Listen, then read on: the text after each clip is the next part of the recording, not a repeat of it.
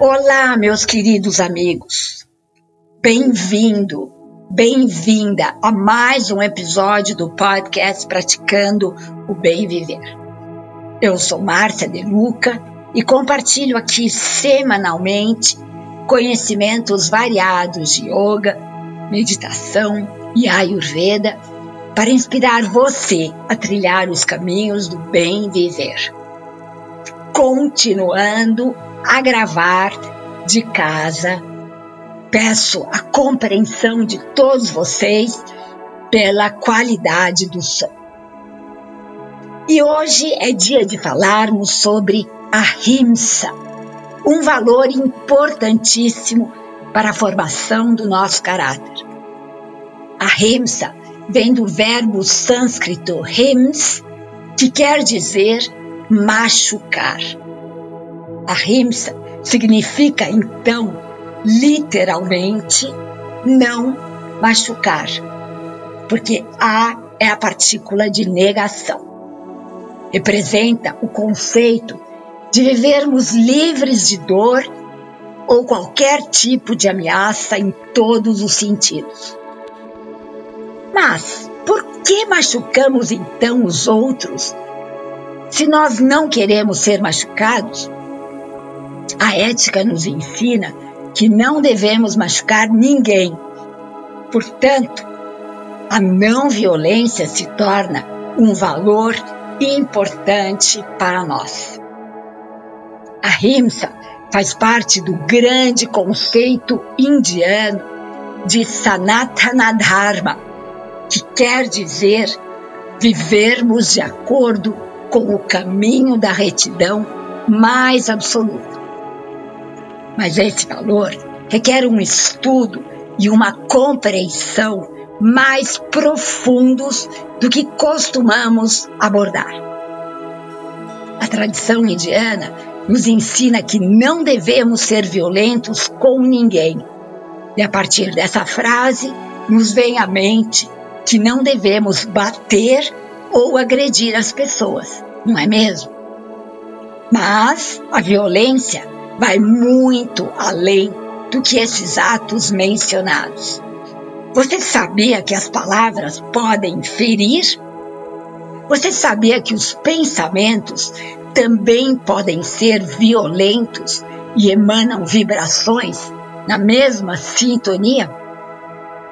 Pois é, que tal, nesse momento, pararmos para refletir usando o nosso intelecto que discerne as coisas sobre essa nova abordagem sobre a violência? Muitas vezes, palavras agressivas podem machucar e ferir mais do que um tapa ou um simples empurrão. Importante salientar aqui que as pessoas são seres únicos e individuais e não têm o mesmo nível de consciência ou entendimento da vida. O que não parece ser uma ameaça para nós pode representar um perigo imenso para outras pessoas. Precisamos pensar muito bem antes de proferirmos quaisquer palavras impensadas, sobretudo no calor de emoções exaltadas. Precisamos estabelecer normas para uma conduta correta. Que tal começar a observar seus pensamentos antes que eles se tornem palavras ríspidas ou ações agressivas?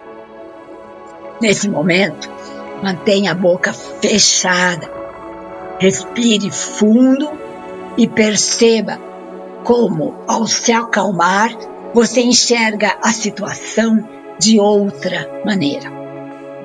Não faça fofoca, jamais.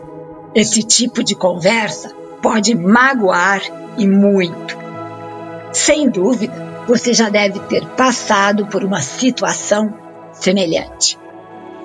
Portanto, daqui para frente, tome o compromisso com você mesmo para ser gentil em pensamentos, palavras e ações para com todas as pessoas em todas as situações mesmo que você ache que tem razão.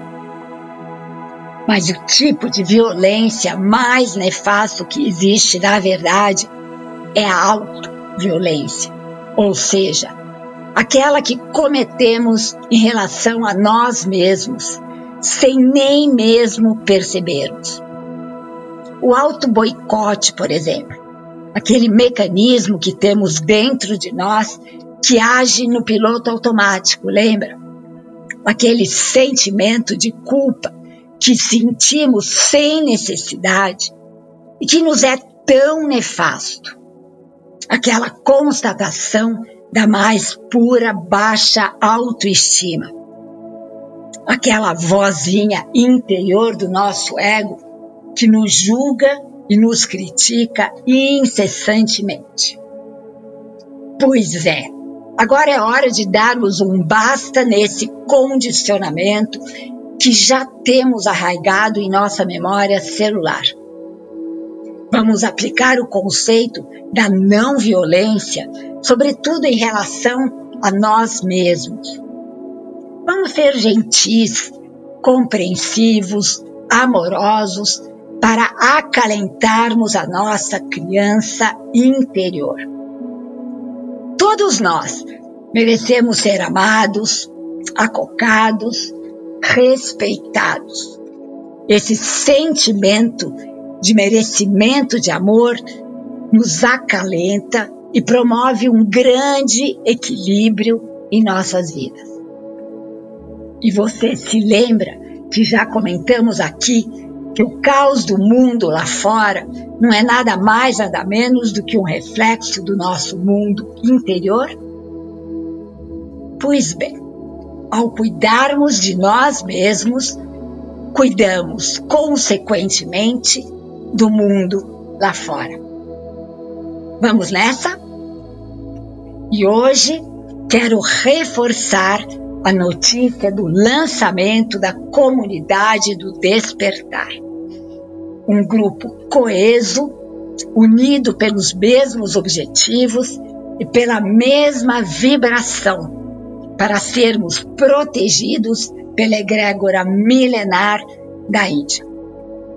Os estudos de Ayurveda, Yoga e meditação vão nortear a comunidade Teremos atividades, satsangs, grupos de estudos, lives exclusivas, aulas de Ayur Yoga, interação constante, apoio mútuo e muito mais. E quem quiser já pode fazer sua pré-inscrição pela bio do meu Insta, Márcia underline DE underline Luca Aguardo vocês.